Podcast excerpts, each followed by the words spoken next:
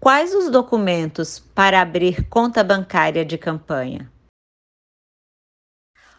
Os documentos que você deve levar para abrir a conta bancária de campanha eleitoral são o requerimento de abertura de conta, disponível na página dos tribunais, o comprovante de inscrição do CNPJ, que vai estar disponível nas páginas da Receita e da Justiça Eleitoral, o nome dos responsáveis que movimentarão essa conta bancária,